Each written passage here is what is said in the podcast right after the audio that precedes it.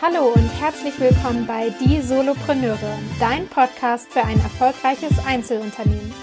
Die Solopreneure ist der Podcast für alle Selbstständigen und die, die es werden wollen. Wir legen den Fokus auf Einzelunternehmer, die anfangen, ihr eigenes Business aufzubauen oder mit ihrem Business vor Herausforderungen stehen, die sie alleine nicht lösen können. Du suchst Tipps aus der Praxis, die dir kein Buch verrät und dir den Weg zum erfolgreichen Solopreneur erleichtern? Dann bist du hier genau richtig. Wir sprechen mit etablierten Unternehmern, die dir aus der Praxis sagen, wie du Fehler vermeiden und schnelleres Wachstum erreichen kannst. Lerne aus den Geschichten, den Wegen und den Fehlern von anderen und schaffe dir ein Umfeld, das dich weiterbringt. Hallo und herzlich willkommen zu einer neuen Podcast-Folge im Podcast von Die Solopreneure. Ich begrüße euch ganz herzlich und freue mich total, dass ihr wieder eingeschaltet habt. Ich bin heute natürlich nicht alleine, sondern habe die liebe Annika bei mir, die Mitgründerin der Solopreneure. Hallo Annika. Hallo. ja, und wir haben uns gedacht, damit ihr uns natürlich noch mal besser kennenlernt, dass wir uns gegenseitig interviewen und Fragen stellen zu unserer Selbstständigkeit, zu unserem Background, äh, zu wichtigen Tipps, zu den größten Learnings oder Struggles, die wir so hatten und haben da ganz kurz und knackig ein paar schöne Fragen ausgearbeitet. Und ich würde sagen, wir legen auch direkt gleich mal los. Ja, sehr gerne. Jetzt bin ich aber ganz neugierig, was da ja. kommt.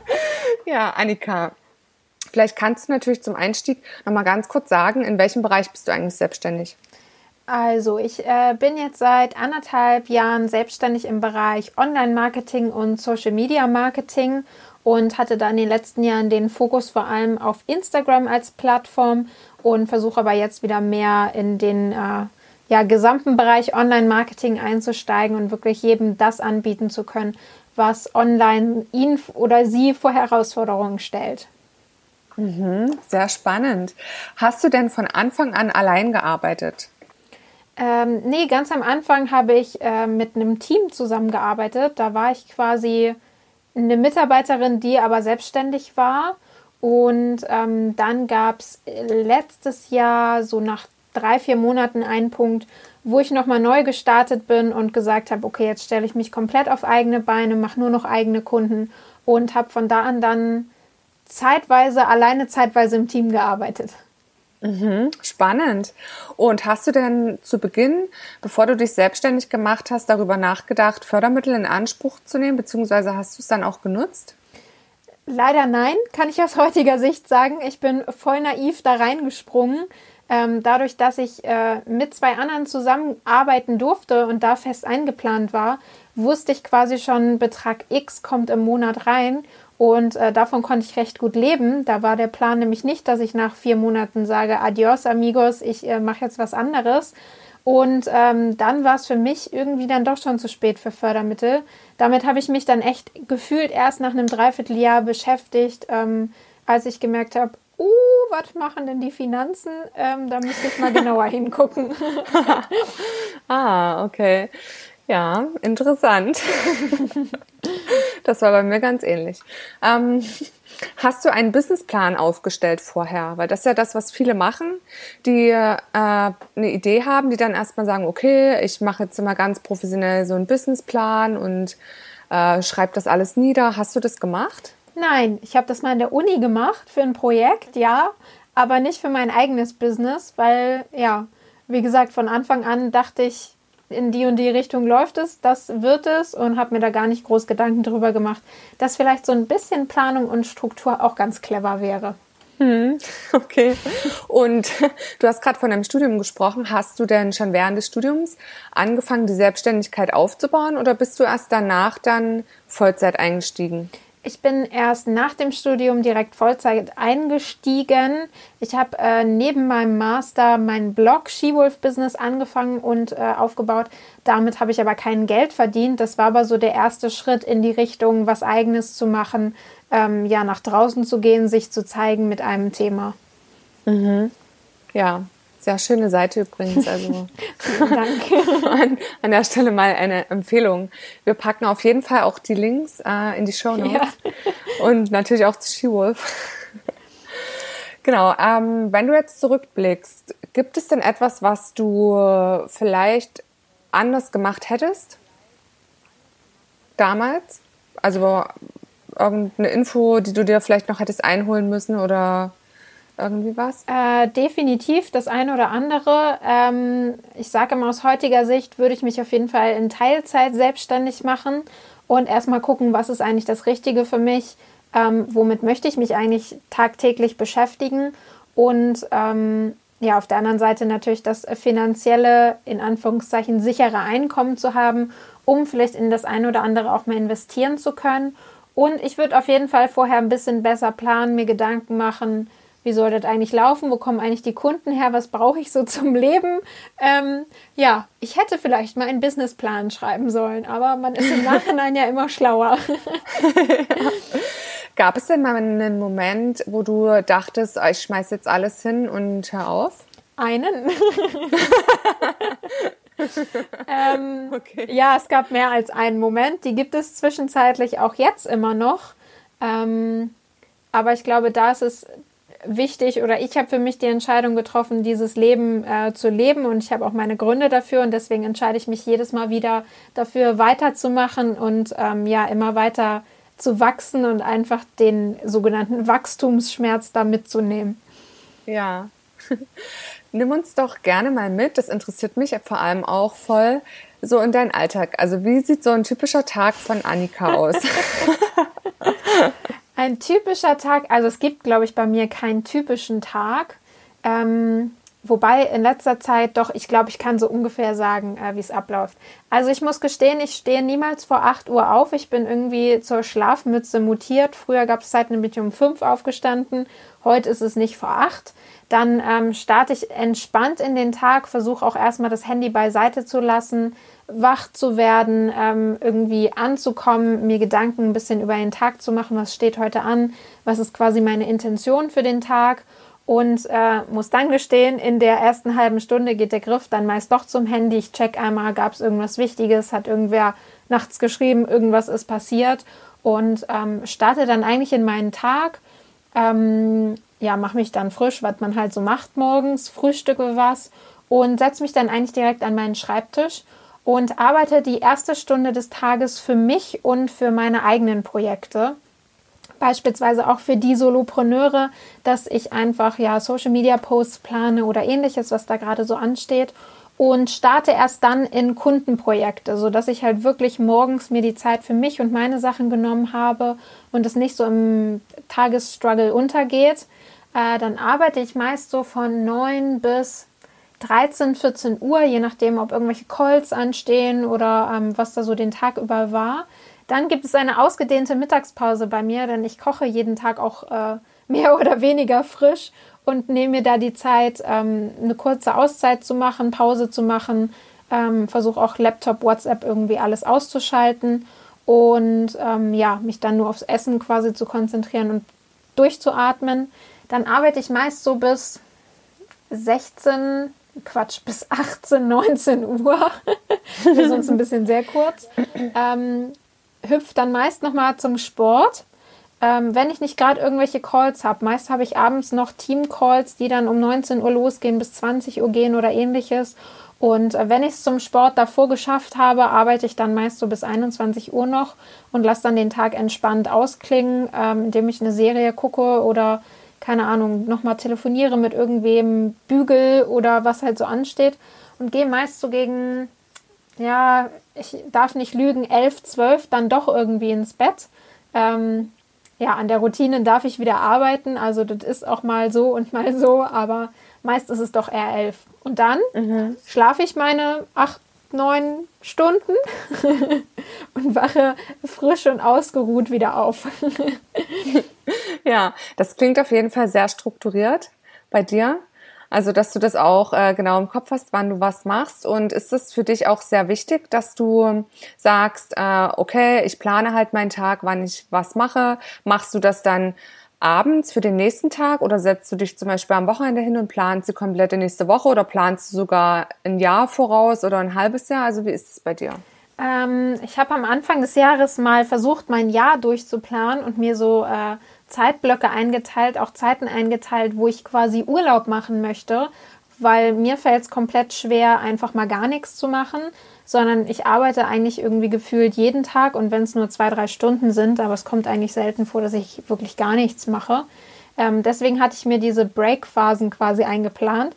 Das hat ungefähr genau null Monate gehalten, weil dann doch irgendwelche Termine dazwischen kamen und ähm, ja, somit habe ich das schon mal über Bord geworfen und ich versuche eigentlich immer mir für den Tag auf jeden Fall Ziele zu setzen. Also was sind wichtige Sachen, die abgearbeitet werden müssen, die genau an dem Tag erledigt werden müssen und natürlich auch zu gucken, okay, was ist diese Woche, was steht an Terminen an, wann kann ich was erledigen, wo habe ich vielleicht mal mehr Tag, mehr Tag am Zeit, genau, mehr Zeit am Tag. Ähm, genau, da schaue ich schon drauf, aber ich habe jetzt nicht einen festen Termin Sonntagabend, wo ich mich hinsetze und das durchplane. Okay, alles klar. Und hast du irgendeinen Tipp oder so ein Tool, was du nutzt, um sich besser zu organisieren, was Zeitmanagement betrifft? Irgendwie einen Online-Kalender oder Wunderlist oder was es da alles gibt? Ähm, ja, tatsächlich habe ich das. Ich musste erst lernen, es zu lieben. Äh, und zwar ist das Asana. Das ist auch ein Projektmanagement-Tool. Ähm, früher war Trello mein Liebling, aber inzwischen finde ich irgendwie, weiß ich nicht, finde ich designtechnisch ist das nicht mehr so ich bin da irgendwie rausgewachsen, würde ich jetzt sagen. Ähm, Asana ist echt mega, weil du es auch mit einem Kalender direkt verknüpfen kannst. Du kannst es als Liste oder als Board anlegen. Und ähm, da versuche ich eigentlich schon alles so abzulegen. Ähm, muss aber auch sagen, über den Tag hinweg schreibe ich die meisten Sachen eher auf einen Zettel auf, der neben mir liegt und streiche die dann durch, weil ich es dann direkt aus dem Kopf habe als das Tool zu öffnen, zu gucken, wo schreibe ich es jetzt hin und so weiter und so fort. Ähm, das ist eher für mich so für langfristige Sachen, wie zum Beispiel einen Podcast zu planen. Ja, okay, spannend. Äh, auch äh, den Link, falls ihr das noch nicht kennt, äh, zu dem Tool Asana, beziehungsweise falls uns vielleicht noch oder Annika noch weitere äh, ja, hilfreiche Tools yes. äh, wichtig sind weiterzugeben, packen wir die auch, wie gesagt, in die Show Notes. Da findet ihr immer alle Informationen, natürlich auch alle Links zu unseren Social Media Profilen und so weiter, äh, wo ihr uns erreichen könnt. Und jetzt würde mich mal noch brennend interessieren, hast du denn oder wie wichtig ist dir auf dem Weg der Selbstständigkeit ein Mentor? Also hast du einen Mentor? Ähm, oder jemanden, an dem du dich so orientierst, findest du das wichtig oder denkst du, na, das geht auch schon irgendwie so? Ähm, ich habe mehrere Mentoren, würde ich sagen. Mentorinnen müsste ich, glaube ich, sagen, wenn das die weibliche Form von Mentor ist. ich glaube ja. Ähm, die habe ich mir aber nicht von Anfang an, also ich bin nicht in die Selbstständigkeit gestartet und habe gesagt, ich brauche auf jeden Fall einen Mentor, äh, das kam irgendwie so durch vor allem die Persönlichkeitsentwicklung, wo ich einen Mentor hatte, durch den wir ja auch zusammengefunden haben. Und ja, das hat sich dann immer so abgewechselt. Und was ich auf jeden Fall jetzt feststelle, ähm, auch wie ich ja gesagt habe, am Anfang hat mir komplett die Planung gefehlt und ich bin einfach so reingesprungen.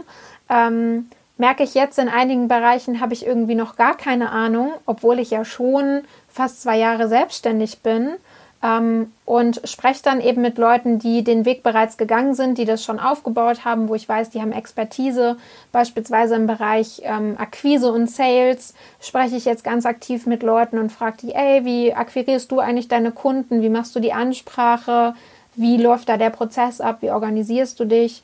Ähm, habe aber zum Beispiel im Bereich ähm, Emotionen, darf ich ja mit einer großartigen Trainerin zusammenarbeiten, dass die so meine Mentorin für mich. Und es ist jetzt nicht, dass wir uns dann zusammensetzen einmal die Woche und irgendwie über meine Themen sprechen, sondern es passiert halt auch in der Zusammenarbeit, dass ich dann einfach von ihr lerne oder von den Mentorinnen lernen darf und ähm, ja, quasi dieses Thema, mit wem du dich umgibst, da bist du der Durchschnitt von, das passiert dann eher. Und ich gucke dann bei denen, wie machen die Sachen. Ähm, und was ich auf jeden Fall festgestellt habe, was den Bereich Unternehmertum angeht, Ähm, das sind auch so Sachen, da traue ich mich oft zum Beispiel gar nicht zu fragen, weil ich keine dummen Fragen stellen will und frage dann lieber gar nicht, halt mich zurück. Das habe ich bei mir so festgestellt und fange da jetzt halt an, ganz bewusst jemanden zu suchen oder mit Menschen zu sprechen, die eben schon vielleicht mehrere Mitarbeiter haben. Ähm, ja, und die einfach mal zu fragen, ey, wie hast du es eigentlich gemacht? Und keine Ahnung, wie ist das mit den Finanzen? Wie wuppst du das? Äh, ne, was man halt so an Fragen hat.